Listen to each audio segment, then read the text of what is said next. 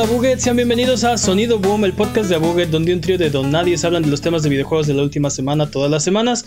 Esta semana vamos a hablar de eh, una persona que nos inspiró a todos. Nos acabamos de enterar del sensible fallecimiento de Gus Rodríguez. Eh, vamos a hablar también de eh, PlayStation 5, mostró su control DualSense. el E3 sale de escena, pero IGN va a entrar a hacer el quite y Capcom te quiere preguntar algo y la respuesta definitivamente es sí. Yo soy su anfitrión, Mane de la Leyenda y el día de hoy me acompañan Jimmy Forens. Un placer. Y el poderosísimo Master Peps. Un gusto como siempre.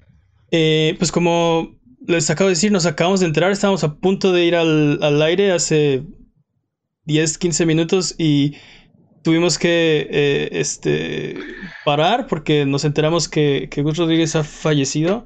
Eh, esto confirmado por la cuenta de Eugenio Derbez y de BitMe.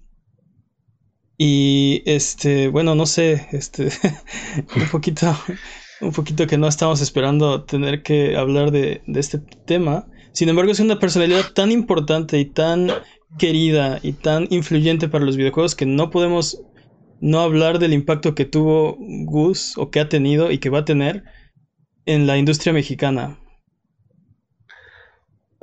Sin duda alguna, una de las personas más influyentes definitivamente.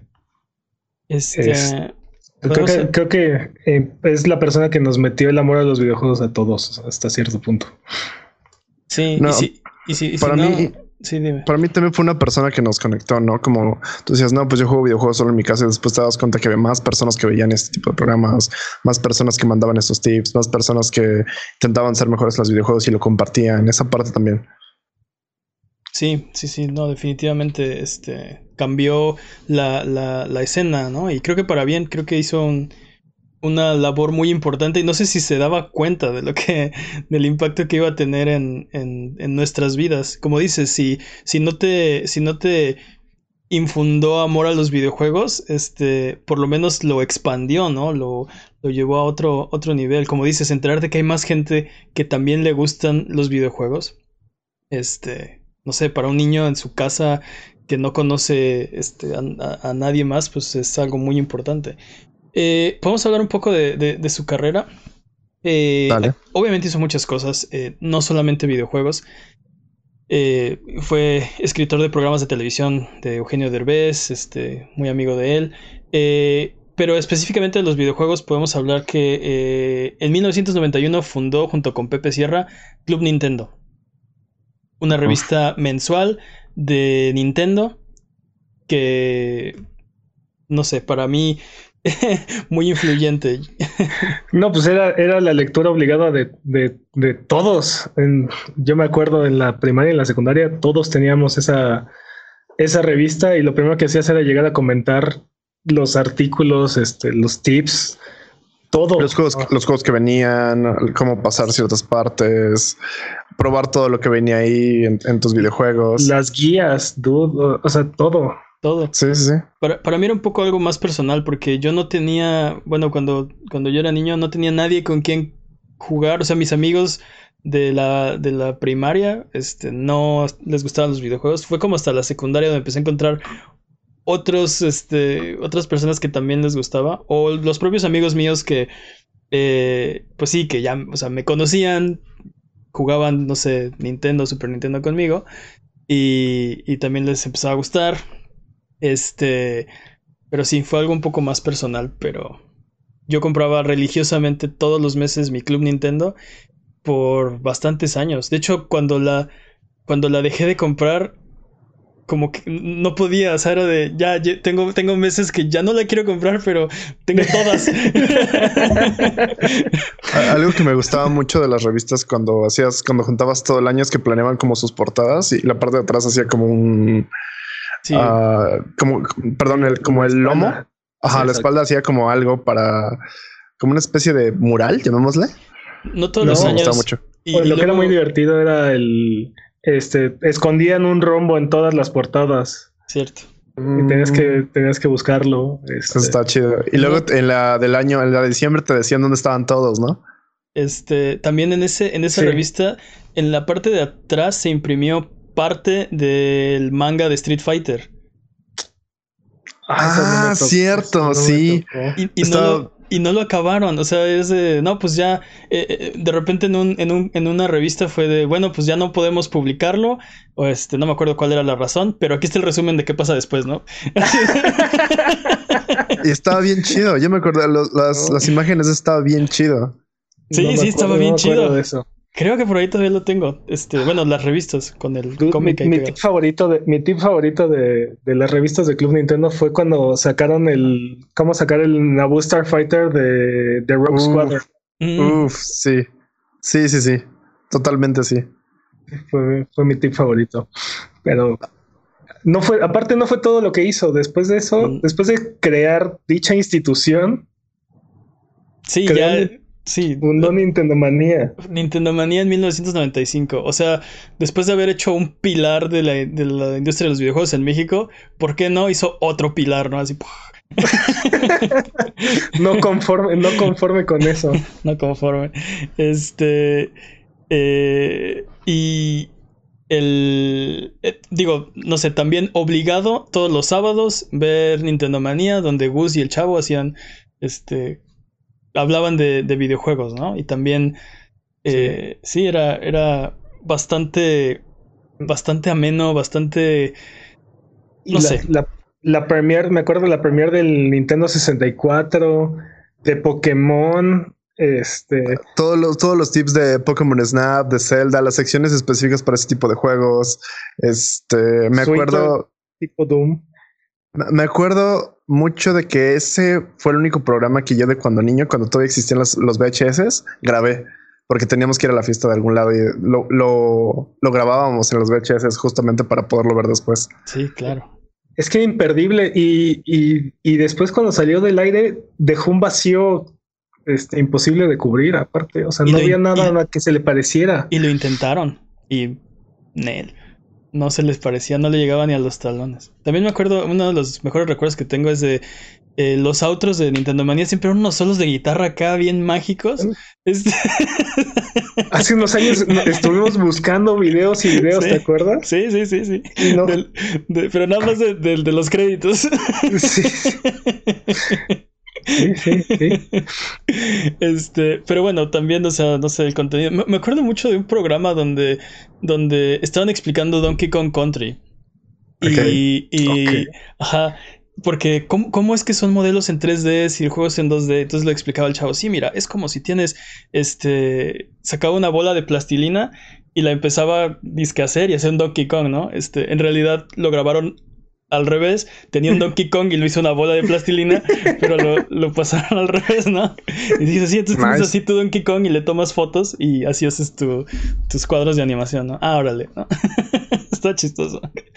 Hacían, tenían sus chistes. Y al principio era como mucho más casero. Las noticias las daban en un burro de planchar. Era como, la idea era como, este... Estamos es, una, es una casa, ¿no? Y después evolucionó, se volvió un cuartel acá, como de misiles, quién sabe qué era. Tenían a Mark Thatcher y todo era confusión. todo eso es verdad. Ahora, después de tantos años es un poco borroso, la verdad. Pero me acuerdo que entrevistó a, a Junpei Yokoi, ¿no? Y tuvo entrevistas con Shigeru Miyamoto también. Este, este estuvo estuvo codeándose con la gente más alta de, la industria de los videojuegos durante muchos años. Hay, hay, una entrevista y me voy a autopatrañar porque no me acuerdo con quién era y seguramente no lo voy a poder encontrar, así que lo siento. Pero hay una entrevista que salió al aire en Nintendo Manía donde está hablando con uno de los ejecutivos de Nintendo y le está diciendo que tienen planeados dos juegos o algo así que van a salir después. Y sigue la entrevista y al final le dice, oye, este, ¿y cómo dijiste que se llamaban los dos juegos? Y lo duda el ejecutivo de Nintendo y dice, Ah, Gus. este Gus. ya me quería sacar la sopa, ¿no? y, me dio mucha risa también. ¿Lo intentó? Bueno, lo intentó. Sí, sí, sí, Intentó salir. si le hubieran dicho que no, no lo sacaba. Pero... No, no lo hubieran sacado. Pero el chiste quedó bonito. este, a últimas fechas eh, estuvo involucrado en, Power Up Gamers en 2014, Zero Control en 2015, o bueno, Zero Control. En 2016, esports de Zero Control y apenas hace un año se unió a, a BeatMe, que es un canal dedicado al mundo gamer de Televisa. Estuvo en eh, Retro Game y Game Evolution, que... Yo vi un este poco de, de Retro Game. Agarraban un juego y lo empezaban a jugar y contaban anécdotas de la época en la que salió y lo que sabían al respecto. Y pues obviamente Gus con, con, Club Nintendo y Nintendo Manía tenía mucha información. Creo que en ese episodio estaban jugando Super Metroid. ¿no? Y entonces mm. estaba contando de, de, sus experiencias de cuando salió el juego, este, cómo fue, cómo fue el recibimiento, cómo fue irse enterando de las noticias del juego y así. Estaba, y estuvo ahí, él las vivió, vivió todo, o sea, primera mano. Así es. Entonces, este, pues, descanse en paz. Muchas gracias, Gus. Vamos a tomar un momento de silencio. Pero pues eh, el show debe continuar, así que yo les tengo una pregunta. Eh, y creo que ya hablamos de eso, pero ¿cuál es su mejor recuerdo de Gus Rodríguez? Para mí, básicamente todo Nintendo Manía. Todo Nintendo Manía es mi mejor recuerdo. Es como. Me, daba esa como emoción de descubrir cosas nuevas, de no, no, aterrorizarme de los spoilers cuando eras niño y de saber qué más va a pasar y de destrabarte en esas partes de, en esa parte de, de Zelda, por ejemplo, Ocarina of Time, cuando ya no podías pasar y no sabías qué hacer. Qué opinas, me, me, acuerdo durísimo de en Nintendo Manía, te digo, cuando iba a salir el 64, y básicamente los dos únicos juegos eran Mario 64 y Pilot Wings y, hablaban horas y horas de Pilot Wings. que, realmente es un juego bastante pues pobre visualmente y bueno, comparado es, muy, es muy sobrio, ¿no? En comparación con la biblioteca que tiene el, juego. Eh, digo, la, consola, este, pero hablaban horas y horas de, Pilot Wings y es una de las cosas que tengo más grabadas y, no, no tienes idea cómo lo disfrutaba en aquel entonces. No sé cuál es mi mejor momento, mi momento favorito, pero pues no sé, me tengo muy como grabado el estamos en contact, ¿no? Que decían al final de cada de cada episodio. Este, pero bueno, como, como decíamos, el show debe continuar, así que es hora de las patrañas. Las patrañas es la sección donde refutamos las mentiras que dijimos la semana pasada. Venga, Jimmy. Ok, uh, Mane dijo que el PlayStation 4 tuvo 19 juegos de lanzamientos. En realidad, el PlayStation 4 se lanzó con 26. Ok. Man exagerado, de veras. Pero bueno, estábamos diciendo que normalmente las, consolas no tienen como muchos juegos cuando salen y sigue siendo cierto. O sea, eran 26, pero algunos son free to play, otros son de la generación pasada. Este, no sé, como que muy pocos eran realmente juegos que aprovecharan el, hardware. Jimmy dijo no saber si la generación anterior era la del PlayStation 3 o la del PlayStation 4. Como todavía no sale el PlayStation 5, el PlayStation 4 es la generación actual y el PlayStation 3 es last gen. Todavía. Todavía. Ok, uh, Peps dijo que Don Matrix estuvo en el E3 del 2013. Tiene razón. Don Matrix estuvo en el mando de Xbox durante el, el desastroso perdón, E3 2013. Phil Spencer se volvió jefe de Xbox hasta 24 de marzo del 2014, así que después del lanzamiento, Xbox se quedó sin mando estable por 8 meses hasta que Phil Spencer tomara el timón y comenzara a enderezar el barco de este desastre. Llevó 6 años tratando de darle la vuelta al rumbo. Todavía está dándole vuelta al timón, sigue. Ah, ¿Qué más? Última, patraña. Mane no estaba seguro si Ori and the Wild of the Wisp es first o second party. Mon Studios no es propiedad de Microsoft pero firmó un acuerdo de desarrollo y publicación con Microsoft Game Studios. Por lo tanto, es Second Party. Por lo tanto, es Second Party. Así que basta de patrañas. Si durante la duración de este podcast decimos alguna mentira, no hay necesidad de rechinar los dientes ni jalarte los pelos, mejor déjanos un mensaje o comentario desmintiendo nuestras patrañas y la siguiente semana las desmentiremos para que puedas volver a tu vida normal, que el tiempo retome su cauce, que la fuerza recobre el balance y que el universo recupere su orden natural. Es hora de las noticias. Vamos a empezar con la, la sección del momento, la afamada sección. Decisión 2020.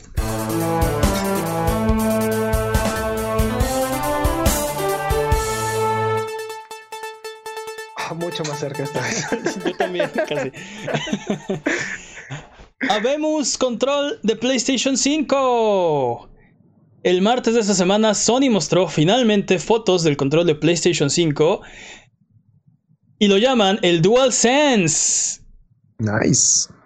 Han descartado el nombre de DualShock para este control y creo que es apropiado en un color blanco con negro y una luz azul frontal. Eh, mostraron fotos de el control. Ok, ok. el DualSense. Dice Adam uno en el chat, el dual, el dual sensual.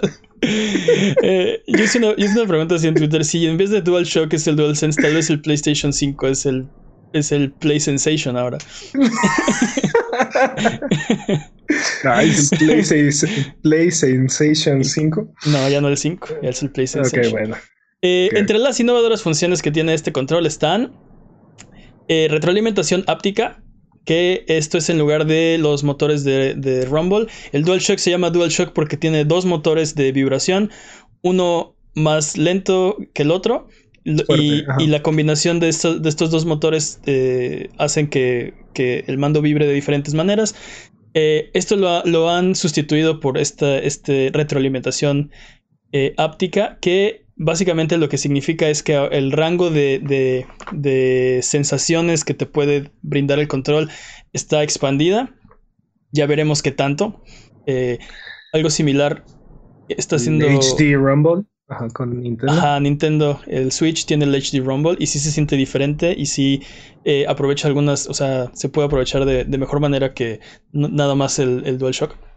Pero vamos a ver qué tanto.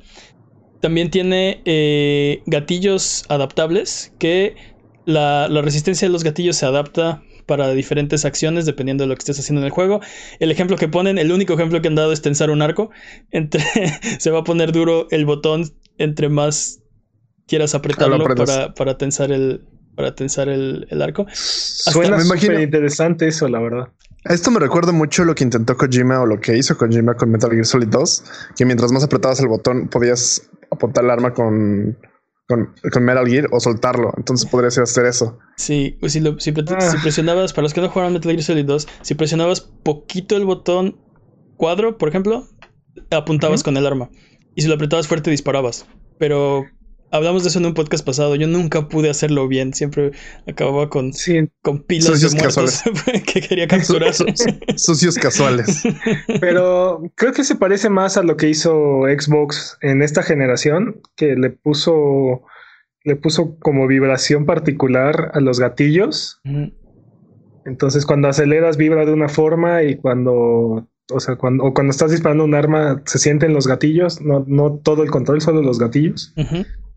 Entonces, creo que puede ser interesante combinado con el nuevo Rumble, o bueno, con la nueva vibración, pues este debe de sentirse bastante diferente en, algunos juegos. Exacto, hasta aquí estas dos cosas que hemos hablado, los, los gatillos y, la retroalimentación, son eh, cosas táctiles, ¿no? Algo que tú, que, que, tú vas a poder sentir por medio del, tacto, eh, pero tiene además otras mejoras. Por ejemplo, ahora tiene un micrófono integrado. Y lo que parece ser un botón todos por lo menos alguna vez hemos dejado de chatear porque alguien no tiene un, no tiene un micrófono en la mano. o, no tiene, no tiene, pilas. pero te imaginas todo el feedback del lugar así como de ah, este Juan, ya bájate a comer. Ahorita no puedo. Y aparte no poder mutearlo rápido.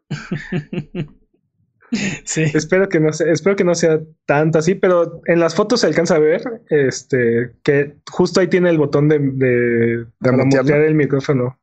Sí. Yo, este, nunca encuentro, nunca encuentro el mute en mi headset. Nunca. Me lo tengo que quitar para encontrar el botón y mutearlo. en el que viene, En el que viene en el, en el play es luego es medio confuso si, si está abierto o está cerrado el micrófono. Sí, veremos, veremos qué tal está la calidad del audio, porque también, ok, trae micrófono, pero pues sí, si va, si va a sonar a, a no sé, a, a terminal aérea, bueno, no sé, a la central de autobuses, pues no. Este también tiene el botón de share, ahora está expandido, ahora es el botón de create. Y por ahí en el PlayStation Blog le dieron como un, un, pequeño gancho al hígado a Microsoft que agregó el botón de share a, su control. Y a Nintendo también agregó un botón de share. Sí, sí, pero Nintendo es de chocolate. Ya sabes que la metáfora de que Nintendo es un vago buscando hotcakes en el, en el bote de la basura. Están haciendo su propia cosa, no les importa qué esté pasando.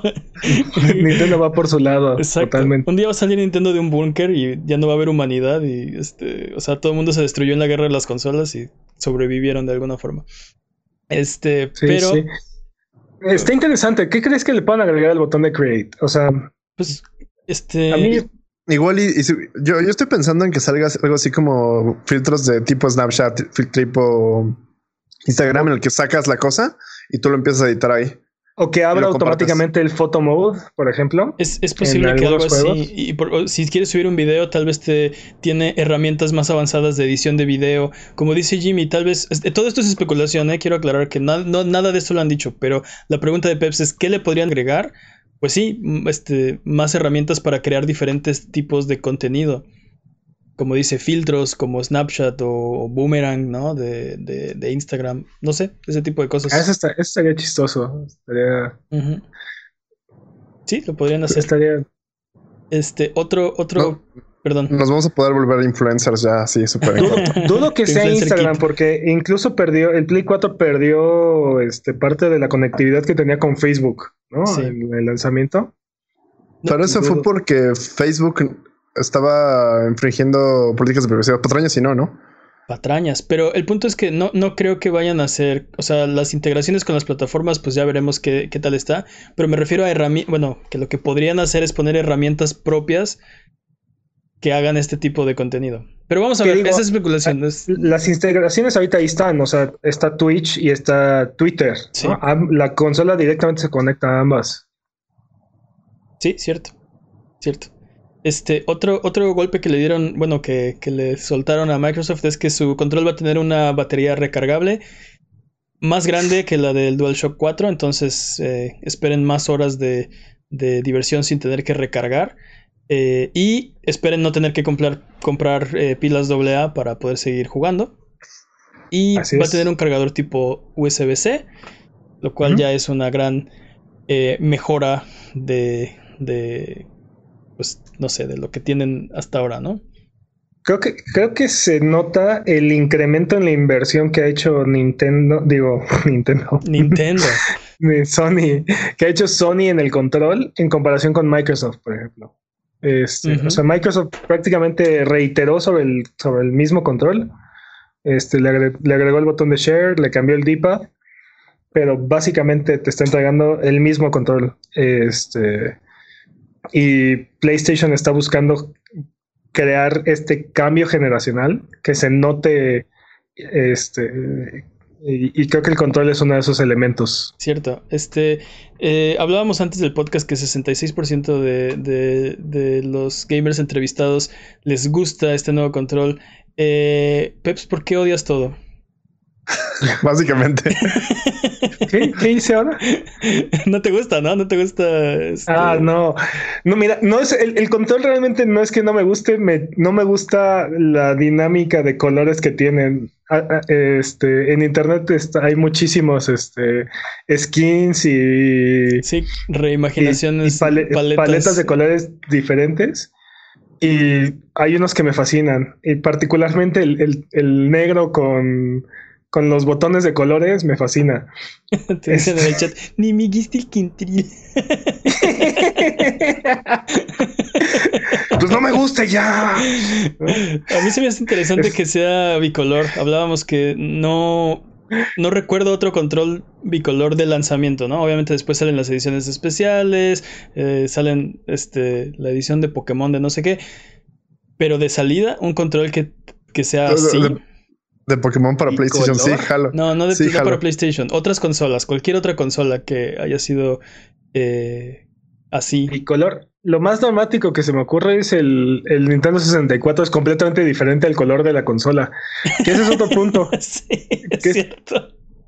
Que, ese es otro punto. Generalmente la consola es del control, del color del control, o bueno, al revés, el control es del color de la consola. y este. Generalmente es el juego. ¿El control es parte de la consola? Sí. Y bueno, el punto, el punto es que muy probablemente el PlayStation 5 va a ser blanco con toques este, negros y, luces azules. O tal vez es negro con toques blancos para hacer como contraste. Pero sí, este, estoy de acuerdo No que creo. normalmente, yo tampoco, normalmente hacen juego. El control hace juego con la consola pa- que, que parezca que son el mismo producto, ¿no? Y Nintendo 64, yo no sé qué estaban pensando con, con el tridente, que aparte tiene botones de colores, de diferentes No, pero- tamaños. es, una cosa, es una cosa así. de- es, es el control de Homero Simpson. es- Es, es- es el, es el control de, es el control de ese juego que busque hotcakes en el bote de basura. exacto, exacto. Este, sí. Bueno, es más, es más raro el control del Wii, pero bueno. Es cierto, Ni- Nintendo vive en su propio mundo. Eh, Y el Switch. Pero bueno, el, el punto es, retomando, es muy probable que la co- el PlayStation 5 sea azul, digo, sea blanco con toques azules y negros. Dios, estoy borracho hoy. Es muy probable. Es muy- ¿Por qué te basas? O sea, nada lo, lo que te dice con que sea probable. Es muy probable. Estoy de acuerdo, Jimmy, va, va a, va a hacer juego con la consola, el control. Va a parecer que son el mismo producto. Aparte, No lo aparte sé. te digo, creo que, creo que Sony está yendo por esta idea, o sea, que se note físicamente el cambio generacional. Este no va a ser, no va a ser una reiteración sobre la generación anterior. La idea es que se, sea una revolución. Y te digo, todos estos cambios en el control, este, y probablemente en, en la forma física de la consola, lo van a reforzar. Este, hay una. eh, se confirma que no tiene un sostenedor de burritos, Jimmy. Eh, Maldita sea. Y, eh, mi, mi- mi peor problema no ha sido resuelto. Exacto, la nueva generación no resuelve tu peor problema. Eh, mi, eh, mi única, la única cosa que, que no me encantó es que los, los botones perdieron sus colores. Yo soy fan, Ah, fan de los colores ah, de los botones. En general, Había- la paleta de colores está horrible, pero bueno. No. Había, había ediciones, estábamos viendo skins que sí tenían eso y se veían bien chulos. ¿no? Así, igualito como está blanco con negro, pero los botones y el logo de colores. Se veía Sí, sí, sí. Se veía súper chulo. súper, No, mira, había uno, hay uno negro con toques dorados o con acentos eh, o negro con acentos morados que se ven increíbles. Pero as- así siento que están queriendo ser minimalistas, pero tienen tres colores en el control. O sea. No sé, a mí, a mí me recuerda un buen array de Neon Genesis Evangelion. No sé por qué. Pues, bueno, yo creo que sí sé por qué. Tiene un botón de honk arriba del D-pad. en, en el chat están mencionando que no es la primera vez que PlayStation le quita los colores a los botones. Y es cierto, el PSP y el PlayStation Vita, los botones son, son lisos. Son grises todos. Bueno, pero se verían más bonitos de colores. Eso, eso es verdad. Eso es verdad. Bueno, no sé, es, es una- tal vez es, tal vez solo soy yo. Yo, yo creo que yo creo que el color, o sea, la posición de los de los botones debe de ir junto con, lo- con los colores. Creo que es algo, es un elemento importante. Sí. Este, el botón de PlayStation ahora tiene la forma del logo de PlayStation, ya no es un circulito con el logo. Está padre. También. Este, pero bueno, es, es todo lo que sabemos por el momento. Si se parecerá a la consola o será algo totalmente diferente, está por verse. Si hay más colores, también no, no lo sabemos, pero si nos enteramos, nosotros aquí les decimos. Eh, recuerda seguirnos en Twitter, Twitch, YouTube e Instagram como Abuget y escuchar el podcast en vivo todos los viernes en la noche en twitch.tv diagonal Abuget o si no puedes llegar a escucharlo después en tu servicio de podcast de confianza o en formato de video en youtube.com diagonal Abuget. Ahora sí vámonos con las demás noticias y es que de las entrañas del E3 aparece una nueva bestia. Eh, IGN ha anunciado Summer of Gaming, un evento global digital que se realizará en junio, ya que no tendremos E3 ni tendremos eh, Ah. nada para reemplazarlo. Eh, se está aliando con varias compañías, incluyendo 2K, Square Enix, Sega, Bandai Namco, Bandai ándale pues, Bandai Namco, Amazon, Stadia, Twitter, Devolver Digital, THQ Nordic y muchos más, eh, según, ellos. Y quieren incluir noticias de videojuegos y hardware de la siguiente generación. ¿Qué opinan de, de- Hardware de, la siguiente generación. Sí, sí, sí. Ah, ching, ah, ching. ¿Con quién o qué? No sé. Hardware de la siguiente generación. Está Amazon. Está, está ¿Está. Stadia? Está Sega. ¿Está Square Enix? ¿Está Square Sí, Enix? Square Enix va a sacar un control con forma ¿Sega? de- Oh, Sega. ¿Te imaginas? Está Sega, Sí. sí. El futuro. Dreamcast- el Dreamcast 2. El, el futuro, ayer. o- ahora. el, el futuro de ayer, ahora. Mm. Pues no sé, no sé. O sea, ya hay, gente que puede hacer hardware en esa, en esa lista. Y no sabemos quién más va, a Mientras no sea el Poliomega o algo así. sí. Este, con la. Si te imaginas el control de 2K, parece una tragamonedas así. trae, para la tarjeta de crédito. y, 2K se unen para sacar su, para sacar su nuevo control. Lo, están viendo mal, dude. Es retro gaming. Tienes que insertar más créditos para seguir jugando. es retro, sí. sí, pero no compares lo que los, los las monedas con con las microtransacciones. Dude, es la inflación, perdóname. Sí, nos dicen en el chat que le estamos dando ideas. Tienes razón, no deberíamos mencionar esas cosas. Este, eh, voy, a voy a hacer una cita y cito, con la nueva generación de consolas llegando más tarde este año y con los jugadores queriendo saber más de los juegos que llegarán que jugarán en ellas, nuestro evento en línea será un momento clave para desarrolladores y editoriales para conectar con la audiencia de manera global. Esto dijo Pierre Schneider, el jefe de contenidos y producto de IGN. Eh, ¿qué, opinan? ¿Va a ser un digno sucesor o un digno reemplazo de L3? Totalmente. Pues no lo sé. Creo que Estoy le la idea a, los Kind of Funny. Ah, cierto, cuando este. fue lo de la PSX hicieron su evento, ¿ah? Exacto. Este, creo, que, creo que está bien. Creo que muchas de estas compañías ya tenían algo preparado para, para junio y la cancelación del E3 se metió en el camino. Entonces... Menos Bethesda. Ellos fue de... Sí. Gracias a Dios. qué bueno. Pero dude, Devolver, Devolver va a perder su. Devolver va a volver a ganar el E3 aun cuando no hay E3. Exacto, Devolver va a estar en ese estacionamiento en el E3 dando su conferencia. Esté o no esté el E3 ahí. Así es. Vamos a ver qué tal está. ¿Habrá live reactions? No lo sabemos. Eh, Entérense. Yo creo que va, a valer la pena. En próximas semanas, eh, tal vez hacemos live reactions. Depende de qué hora sea y cómo lo anuncien y qué onda, ¿no? Porque. Dude, de nuevo, yo espero solo. De, yo espero de Square Enix Deus Ex. Lo único que espero. Y siempre me desilusionan. No, yo espero, yo espero. No, de, de, Square, yo espero Final Fantasy XVI. Yo espero Final Fantasy VII Parte 2. Yo espero lo que sea que va a sacar de Kingdom Hearts. Final Fantasy VIII eh, Remake. Final Fantasy. Ándale, Final Fantasy VIII Remake. Final Fantasy VI Remake. Ah, no, ya. me derrito del hype. Este... Pero bueno, sí, Final Fantasy IX Remake, buena, ¿eh? Eso está Final, Final, Fantasy X Remake, Final Fantasy. no, el 10, el 10 creo que es bastante nuevo todavía. Pero por ejemplo, el 4 también. Uy, perdóname. El 4, sí, sí, sí. Sí, de hecho sí. Uy, Final Fantasy Tactics 3 o no sé en qué número van. No sé si el Advance y el Advance 2 cuentan como Tactics, pero. Son, universos alternos. Oh, otro, otro Tactics. No estaría nada mal. Pero bueno, vamos con la siguiente noticia y vámonos rápido porque nos gana el tiempo. Eh, esports al rescate de los sports. Y es que esta semana la eNASCAR eh, rompió récords de vistas simultáneas en Estados Unidos con 903 mil espectadores simultáneos el récord anterior lo tenía Mortal Kombat con 770.000 en 2016. Esto es cerca de un tercio de los views que tiene el deporte de manera tradicional. Nice. El deporte se transmitirá en su versión electrónica por 7 semanas a través de la cadena Fox los domingos, ya que debido a que pues, el estado del mundo, eh, la liga ha sido pospuesta. Esta es la onceava temporada de eNASCAR. ¿Qué les parece? Entonces, Dude, Impresionante, honestamente. Ahora los nerds son los Sí, imagínate. Un tercio, de un tercio de los números regulares es, es bastante. Y eso seguramente porque la gente no sabía dónde verlo, la gente todavía no estaba enterada, o todavía como que no han hecho la migración. Imagine that. Ahora que, ahora que ya está en Fox, o sea que no va a estar pasando en, en los canales donde normalmente la gente ve NASCAR. Creo que, creo que se va a ir para arriba. Esos números creo que van a seguir creciendo. Es posible. Y después de lo que, de lo que pasó con Boba Wallace, para los que no vieron los tweets, durante la carrera del domingo pasado, Boba Wallace, que es un, corredor, abandonó la partida, literal rage quit a la malagueña.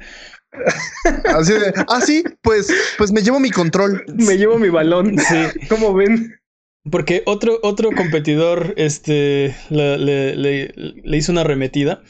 Este literal estaba en su stream y se paró y dijo, yo por esto, por esto no me gustan estas, como le quieran llamar, y apagó su stream. Yo así no juego, ¿no? bye bye, nerdos. Sí, sí. Este. Después fue a Twitter a, a, burlarse de la situación, como si, o sea, como si hubiera sido un chiste, y diciendo que es, que es solo un juego, ¿no? Que los comentarios que he recibido de, de, de ardidos, este, solo un juego, y no sé qué.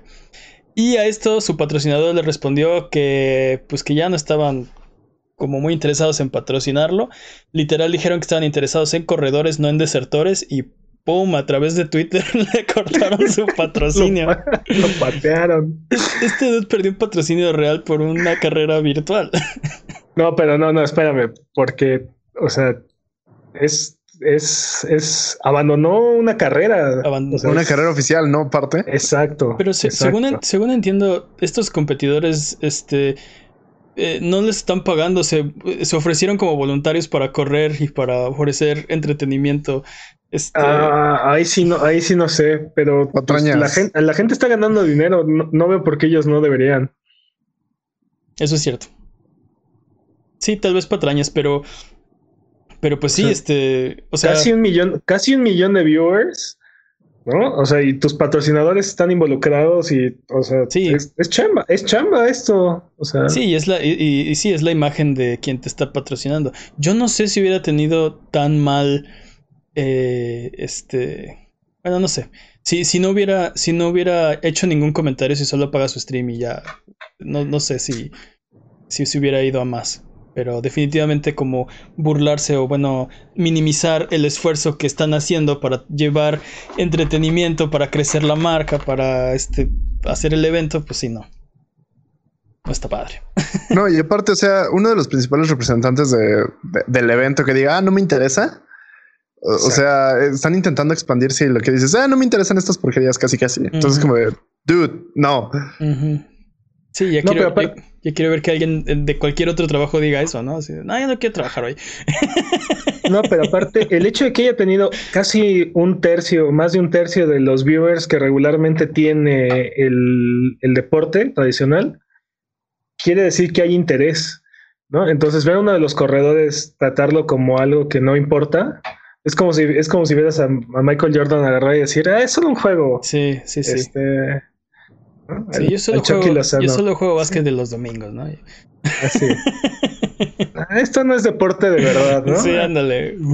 Entonces, obviamente, más que el hecho de que abandonara la carrera, es, es la, la actitud con la que se refirió a, al, al, deporte, que pues es lo que les está, lo, que le está dando de comer al final de cuentas. Sí, totalmente. Sí, mordió la mano que le da de comer. Eh, también en este, en esta misma noticia de que los esports llegan a, hacer el kit a los sports, la MLB, la Major, Major League Baseball, lanzará esta semana en conjunto con Sony un torneo de 30 jugadores utilizando MLB The Show, obviamente, porque no hay otro. Eh, con un jugador de cada equipo eh, representando a su escuadra. Los juegos durarán tres entradas para permitir que jueguen más de un partido al día. La dificultad de bateo será veterano y la de picheo será All Star, que es una arribita de veterano. Y eh, bueno, este, sabemos más detalles de cómo lo van a organizar. No habrá bateador designado, por ejemplo. Eh, conteos rápidos, adivinaciones de picheo y balks están desactivados, así que no, o sea, es como un poco más libre. Eh, eficiencia del umpire está en perfecto, así que no hay duda. Si lo marca el Empire, no se puede equivocar. Y esperan que la liga termine el 30 de abril con los playoffs y la final el 2 de mayo. Los juegos serán lunes, miércoles y viernes y podrán ser vistos en Twitch, en el Twitch de los jugadores que están involucrados o de los equipos, o en las redes sociales de la MLB a las 9 de la noche, tiempo del este, lo cual es 8 eh, de la noche, horario de México, creo que sí. Oigan, ¿y no van a estar en la, plataforma de Microsoft? Van a estar en todas las, o sea, la, la MLB tiene, tiene en todo, Facebook, YouTube, Twitch, este, todo. Este, así es que si sigues al MLB en alguna cadena, red o algo, ahí se van a ver los, ahí se van a ver los partidos y van a ser comentados, y van a ser comentados por comentaristas de deportes tradicionales. ya se están combinando los dos universos, los sports y los esports. Sí, está chido. Pues eh, eh, un poco también quería hacer tú que hay algo parecido, ¿no? Con la NBA. Quería que la liga siguiera. O sea, que, los juegos siguieran la liga. Este, gamer is the new sexy. Oh, Gamers Always Been Sexy. Es, es el new mainstream. Exhibit A. Ah, eh, vamos con los updates porque tenemos todavía muchas cosas de qué hablar. Y eh, el primer update, ¿qué? Que, dicen, el, dicen en el chat que hubieran usado el béisbol de Nintendo. Ah, hubiera, estado, hubiera estado muy chistoso por un episodio y después se hubiera sido muy aburrido.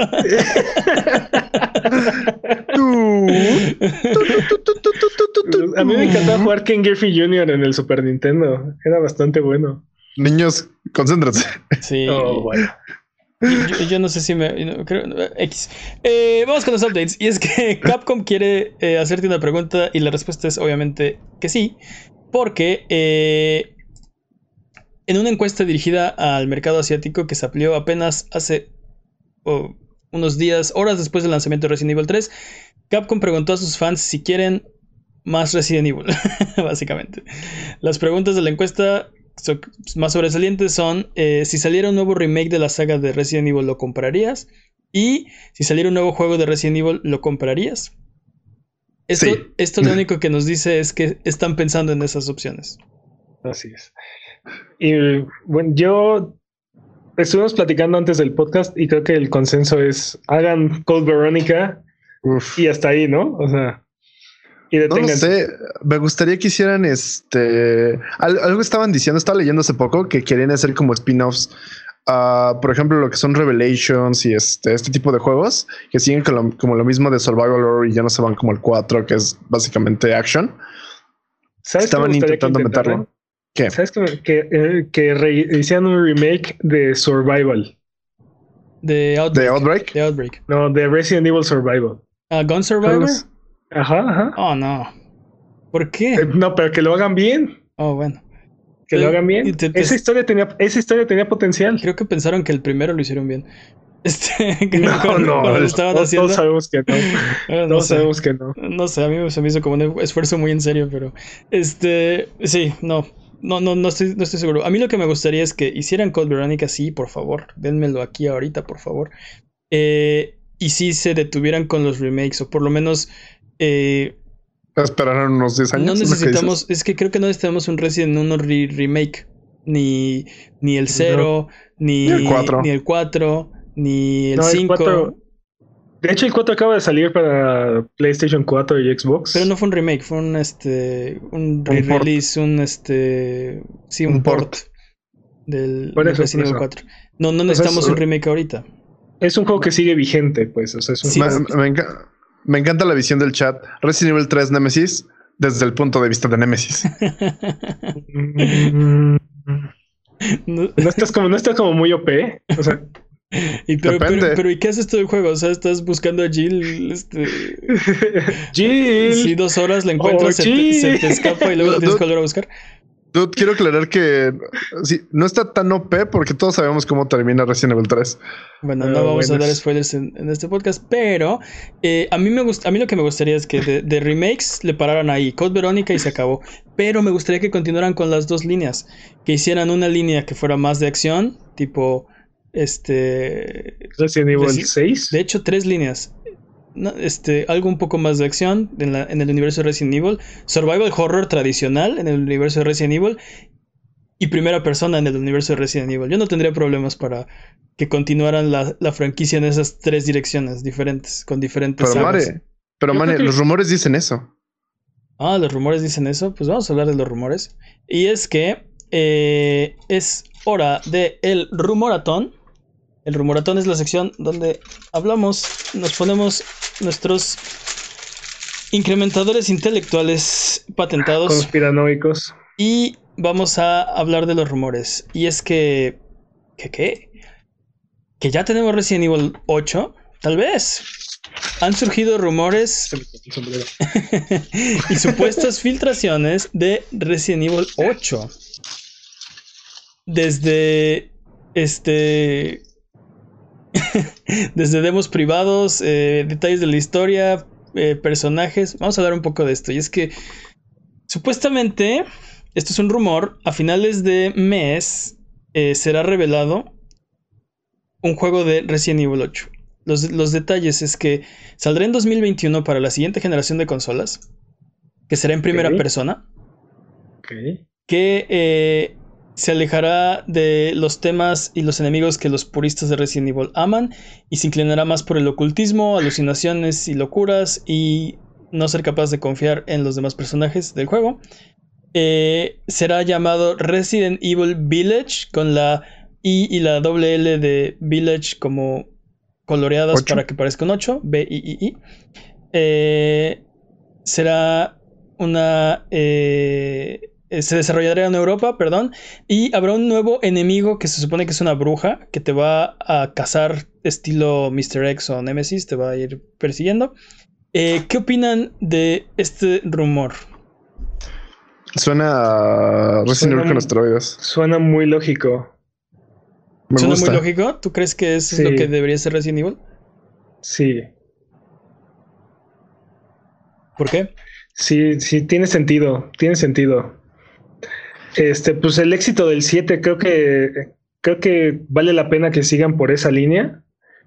Y, creo que es una forma de seguir innovando en, nuevas formas de horror. Este, creo que creo que vale la pena que, se vayan por ahí. Hablando de personajes, cuenta la leyenda que el que un personaje del 7 está directamente ahí. El personaje principal del 7 es el mismo que está aquí. Entonces está como sigue la misma línea justamente. Entonces, es justo lo que decía Mane. Tenemos la línea como de remakes, que es como el Resident Evil original siendo remake de acción. Tenemos la línea que es como sobre horror ahora de primera persona, que es esta parte. Y probablemente tengamos otro tipo de Resident Evil. Mira, a mí me gusta la idea de una línea como más tradicional de Resident Evil y una sala como una, una línea como más de horror. No, no sé si no sé si me gustaría que tuvieran más acción como tal porque creo que creo que cuando, cuando se acercan más a la acción terminamos teniendo cosas parecidas a Resident Evil 6. Resident Evil 6 es que para mí el problema no es la acción, para mí el problema es acción por acción, ¿sabes? Sí. Como de Creo que, por ejemplo, el Resident Evil 4 tenía momentos de acción, pero estaban bien estructurados. Sí, era como de, o, o, acciono esto o me muero. Y en el Resident Evil 6 era como de acciono esto para verme bien farol. Acciono esto para verme bien intenso. Estoy de acuerdo. Resident Evil 6 era acción por acción. Y Resident Evil, lo, que me refiero con más acción no es este. O sea, no es que se vuelva looter shooter o no sé. Es algo más parecido a Resident Evil 4. Entonces, un, un yo lo que me gustaría es un juego en la. como del sabor de Resident Evil 4, uno del sabor de Resident Evil 1, eh, del original, y uno en primera persona, ¿no? Podrían seguir esas tres líneas temporales. Ahora, pero vamos a hablar de este rumor. Que, que, que tú dices que es lo natural, Peps, ¿no? Yo creo que sí. O sea, que el 8 hasta tiene sentido lo, del, lo de Village. O sea, creo que. Sí. Creo que, creo que encaja muy bien. O sea, si, si esto no es, no es realidad, creo que lo pensaron muy bien. Porque creo, creo que encaja muy bien con la línea que viene manejando Capcom con respecto a, a, la numeración principal de Resident Evil. Y creo que lo que hizo el 7 estuvo muy bien, fue muy, muy aplaudido y vale la pena este, seguirlo explorando. Creo que, creo que Jimmy fue el que lo dijo, que esto es un, es como si Resident Evil 4 y Resident Evil 7 tuvieran un hijo. A eso suena. Sí, sí, sí, sí. Tal cual. Y, y aparte me gusta porque es como la octava entrada va a regresar como esto de una, una villa, un lugar así como de Europa, siendo como el 4 es justamente eso, entonces es como la evolución. Es como las Olimpiadas, cada cuatro residencias en una villa. Ahora, la cosa es saber a ver qué tanto se parece a, otros juegos como Outlast, ¿no? No, creo que se parezca a Outlast, en definitiva no, porque usualmente en Outlast es como... Nunca en este tipo de juegos no te puedes defender. Y aquí sí está, sí tienen un poquito de acción, si te dan armas, si tienes que vencer jefes. Ahí simplemente es huye, escóndete, usa tu intelecto para sobrevivir. Aquí es simplemente administra tus cosas para sobrevivir. Creo que tienes razón. Y, creo que con la experiencia del 7 pueden hacer algo suficientemente diferente y original eh, que no, no, tiene por qué eh, parecerse a, Outlast en particular. Este, pero vamos a ver qué tal, qué tal sale. Vamos a ver si esto se concreta. Yo creo que es un rumor interesante, pero esperemos a que lo confirmen. Otro. Pero, pero aparte, Capcom viene con todo. Es lo, es lo que me encanta. Perdón, tenía que me gusta, me gusta que están explorando tanto, tanto como los clásicos y dándoles como una nueva capa y, están haciendo cosas nuevas y explorando hasta dónde puede llegar, ¿no? Innovando. Sí, sí, sí, sí. Dame Power Stone Capcom y te perdono todo. Este, vamos a, vamos al siguiente rumor, porque hablemos de Project Tempo. ¿Saben qué es Project Tempo? No, ¿qué es Project Tempo? De acuerdo a un reportaje en The New York Times, es, eh, bueno, Project Tempo es el servicio de streaming que Amazon supuestamente habría sacado durante el 2020. En este reportaje del New York Times dice que eh, Project Tempo ha sido retrasado hasta el 2021 debido a la pandemia actual. Entendible, entendible. ¿Qué, qué opinan? ¿Le va, va a ser, le va a entrar a, o sea, Here Comes a New Challenger? Lo hemos platicado muchas veces. Es es lo que hace sentido, ¿no? Aparte de las tres compañías que tienen los servicios de servidores este, en el mundo, están Microsoft, este, Google y Amazon. las otras dos ya tienen su servicio afuera, ya está disponible o, ya están en una fase beta. Solamente falta que sepamos de Amazon. Amazon tiene la cartera más profunda de todos los, los jugadores, o sea, eh, que PlayStation, que eh, Xbox, bueno, que Microsoft, que eh, Google, que Nvidia. Tienen los bolsillos más profundos que todos. Sí, y aparte creo que está mejor parado en cuestión de la industria que Google. Sí, tiene sus estudios first party, que no habían sacado juegos, pero ya están, o sea, ya, deberían empezar. Ya tienen años trabajando. Ya deberían empezar a salir. Se supone que en, mayo iban a empezar a salir.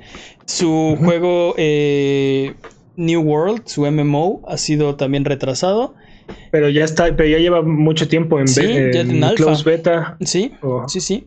Este, y tienen otro juego que se llama Crucible, que se supone que también va a salir en mayo, eh, que es una especie de, de MOBA eh, por squads. Y, tienen otros dos estudios y están trabajando en, más juegos. Ya tienen, como dices, muchos años. A Google, o sea, Google se, se dispararon en, el pie con su propio anuncio, ¿no? No traían nada y decidieron sacar el servicio de todas formas. Sí. Este. De hecho, o sea, Microsoft está mucho mejor parado que, Amazon y que Google, pero Amazon le lleva dos o tres años de ventaja en, cuestión de desarrollo a, Google fácilmente.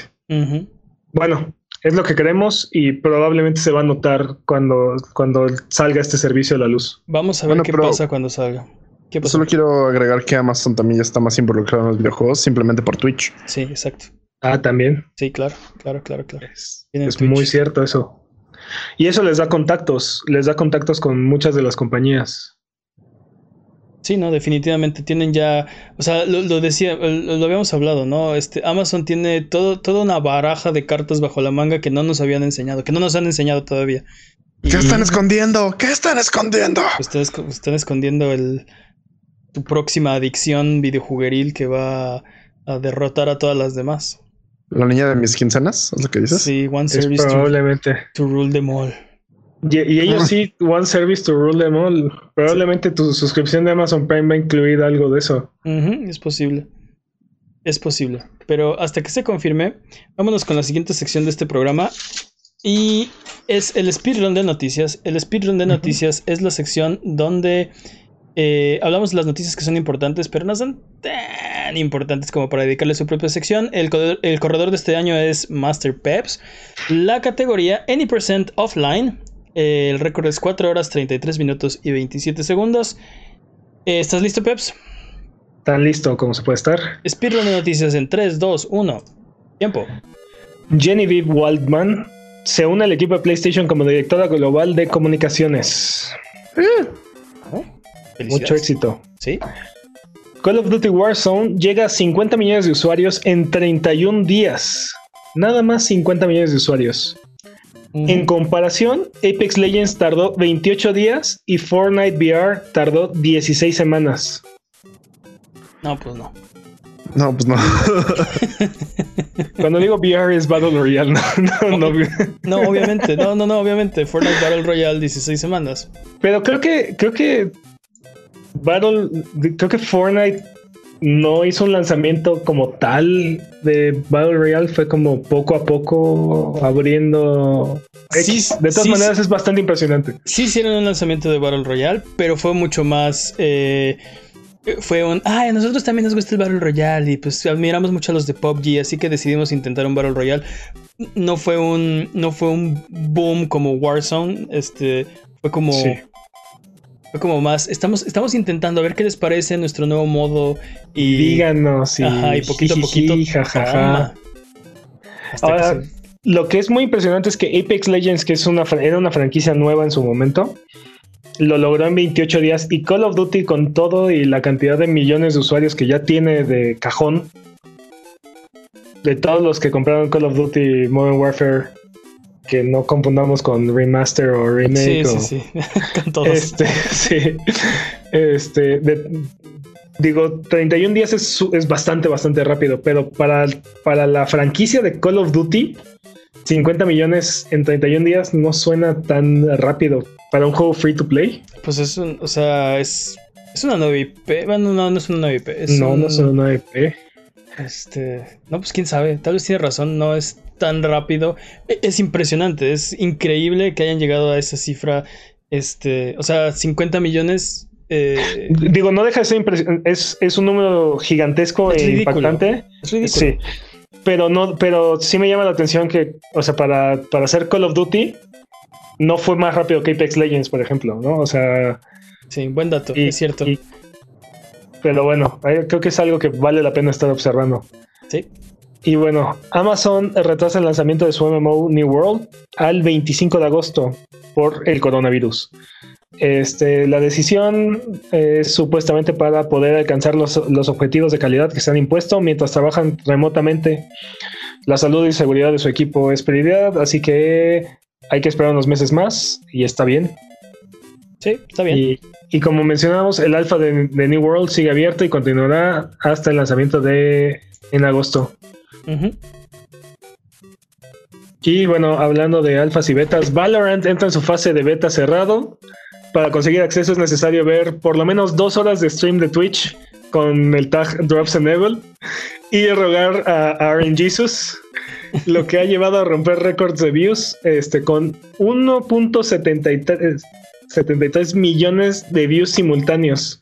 Solo detrás de League of Legends, otro juego de Riot, con 1.74 millones. Este, Yo creo que están muy contentos con estos números. Totalmente de acuerdo. Aparte el juego ha sido bien recibido por los streamers y la comunidad. Este parece ser que a todo el mundo le está gustando el juego. Y honestamente yo sigo muy ardido porque no he recibido mi key para unirme al beta. Entonces eres como la maléfica de los videojuegos. No te llegó tu invitación. Ahorita sea. Pero no tengo, no tengo, el poder de aparecerme en el castillo. Sí, vas a tener que... aparecerte en el juego. ¡Maldito! ¿No? no tengo, no tengo, no tengo dicho poder. No maldigas, a, no maldigas a sus hijas nada más, no seas lacra. Con tus poderes. Ellos van a ser los arquitectos de su propia destrucción. ¿Qué? Mira, no quiero maldecir a nadie. ¿Me dan una llave? Sí, pero se van a picar con el uso de bueno, ah. Y bueno, varias, varias compañías están posteando imágenes en redes sociales para ser utilizadas como fondos de Zoom para hacer más interesantes sus reuniones virtuales. Entre ellas está Capcom, Bethesda, Sega, Ubisoft, SNK, Double Fine, Anapura Interactive, Monomi Park, etcétera. O sea que si quieren tener una conferencia con su jefe mientras está de fondo este, los elefantes de Dalsim en Street Fighter 2, aprovechen. ¿Qué haces afuera, Godines? ¿no?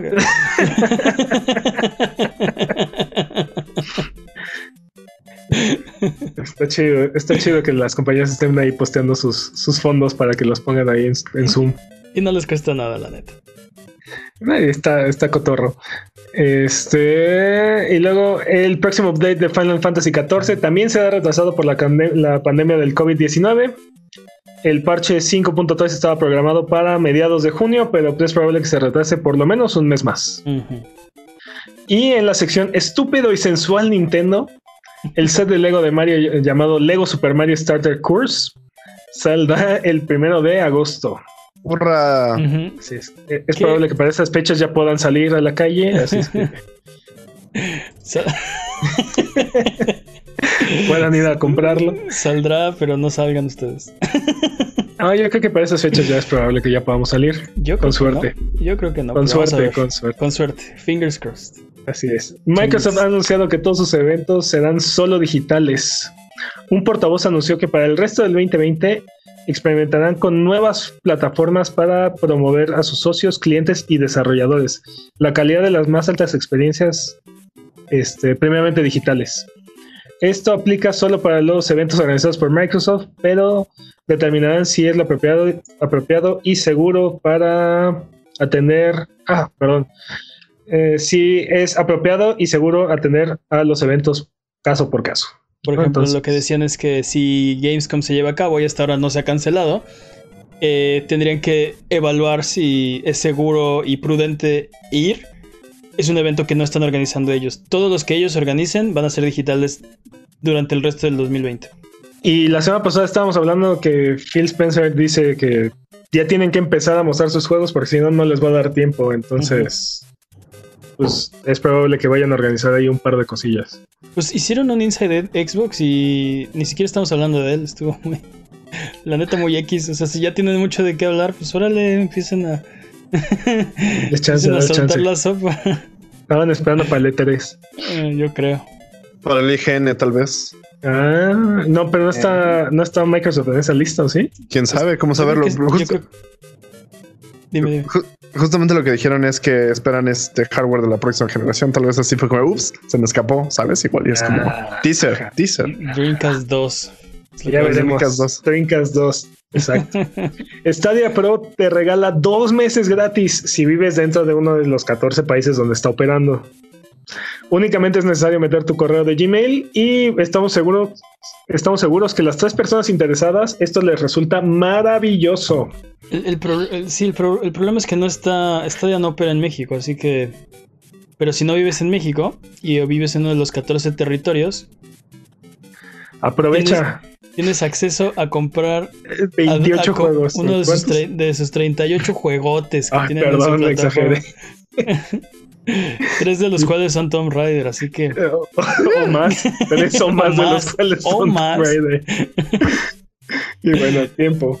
Ah, no, no estaba listo. No, tiempo. Afecté tu tiempo, pues lo siento. Se tendrá que revisar cuadro por cuadro. Está bien, Los jueces lo revisarán. Vámonos con los disponibles esta, esta semana. Jimmy, ¿qué tenemos disponible esta semana? Final Fantasy VII Remake. Se acabó la lista. Se acabó la lista. Acabo de empezar.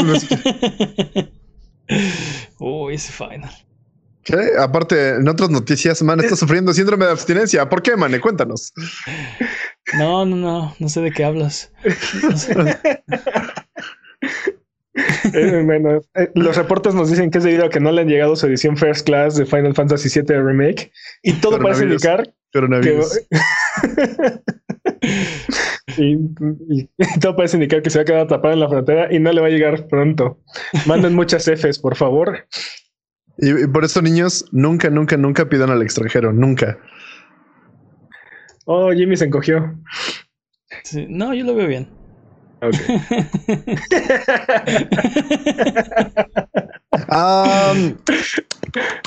este.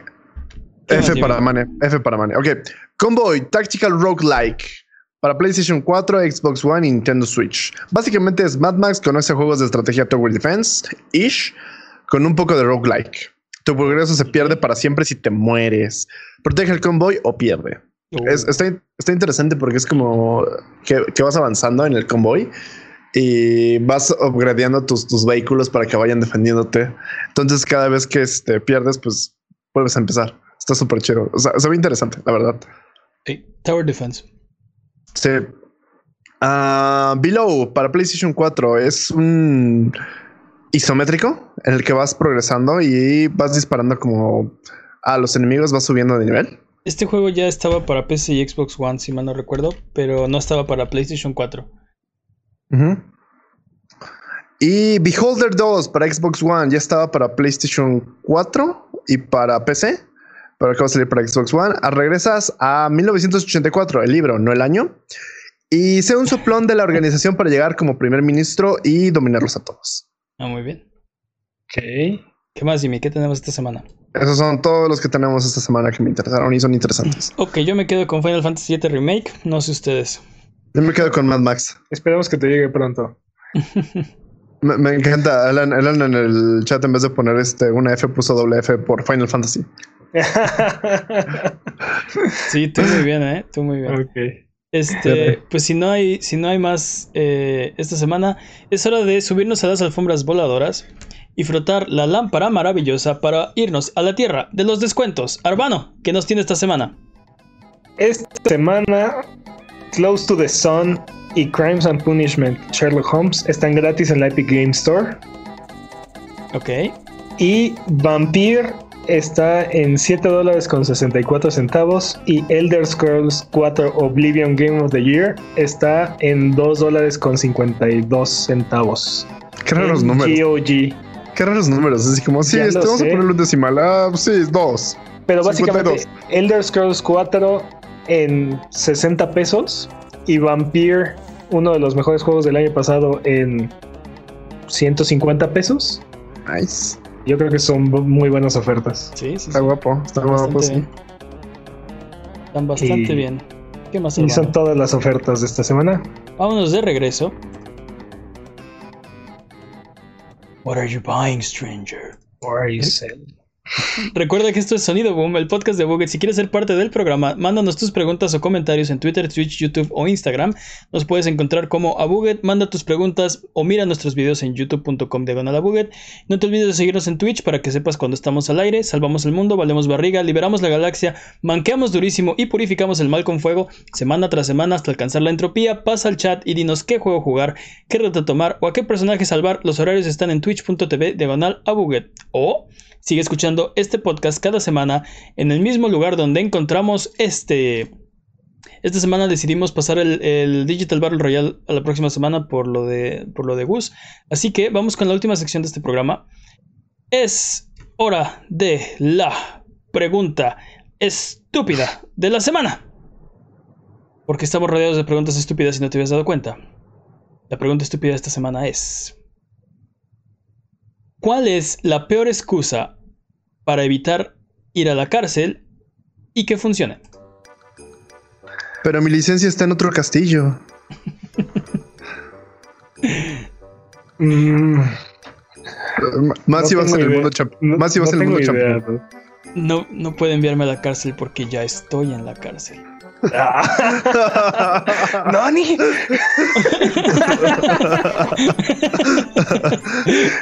no sé si funcionaría, pero. yo, creo que podremos. ¿Qué tal? Este? Estos no son los droides que está buscando. tal vez, tal vez.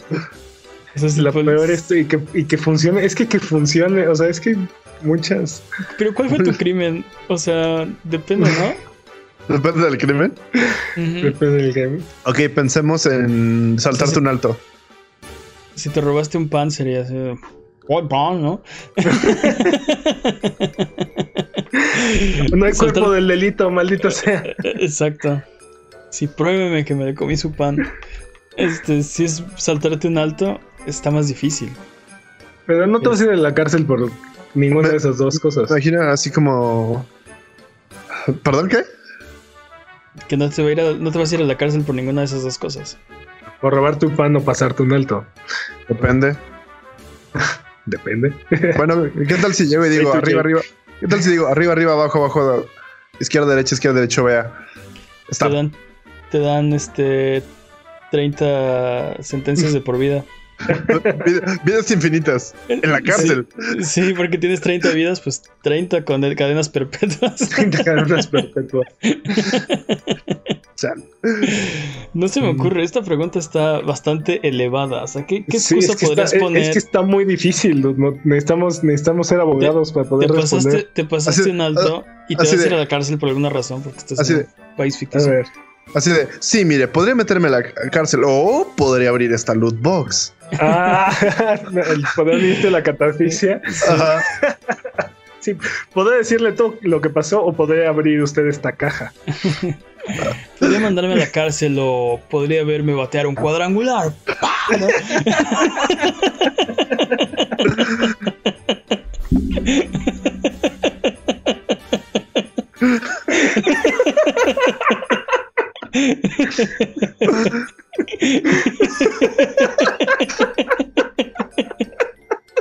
Qué idiotas. No, pero, pero, pero no han visto todo el programa. Aparte con el eSports ahorita en, en auge.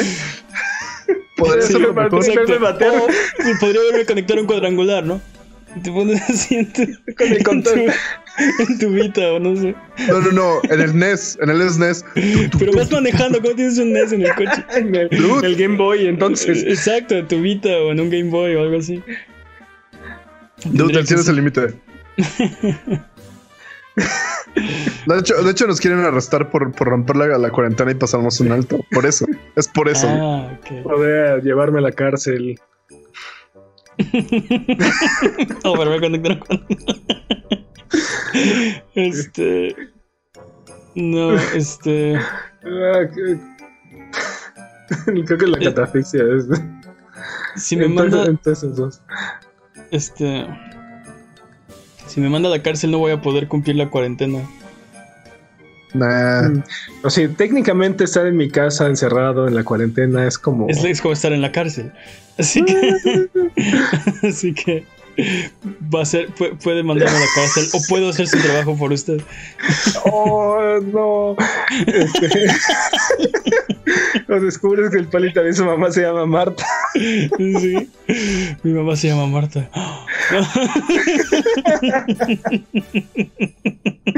Muy bien ahí, Ala. Muy bien ahí. Qué, qué, qué horrible referencia. Te deja ir por eso. Sí. Ay.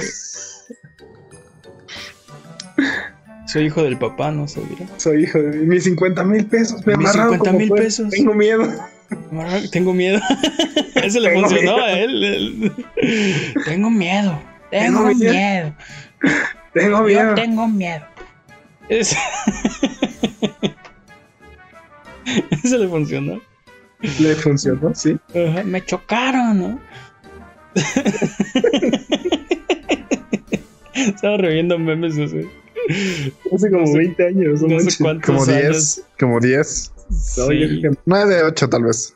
no, más de 10 años. ¿Quién Este, sabe? ¿Quién más? Ah, No estoy seguro. ¿Tenemos un consenso? sí, creo que sí. ¿Cuál es el consenso? O sea, es que me gusta mucho la catafixia, pero el cuadrangular es el cuadrangular. Sí, sí, sí. Ok.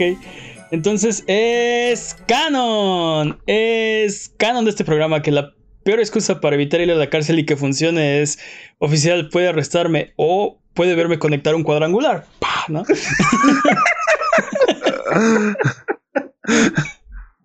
Está muy estúpido. Hoy sí estuvo muy estúpido. Felicidades, nos, nos hemos superado. Eh, Recuerden, recuerden que aquí en Abuget no hay preguntas demasiado estúpidas, así que escríbanos sus preguntas en Twitter, Twitch, YouTube o Instagram y con gusto las responderemos en un episodio futuro. Abuget, muchas gracias por aguantarnos el día de hoy. Esto ha sido todo. Recuerden seguirnos en redes sociales y eh, nos ayudan mucho con sus likes, sus comentarios, su buena onda. Déjenos un review, déjenos unas estrellitas ahí en sus servicios de podcast. Muchas gracias, Jimmy. Manténganse hidratados. Muchas gracias, Peps. Un placer, como siempre. Muchas gracias, chat. Eh, ¿Algo que quieran decir antes de terminar el episodio de esta semana? Descansa en paz, Gus. Descansa en paz, Gus.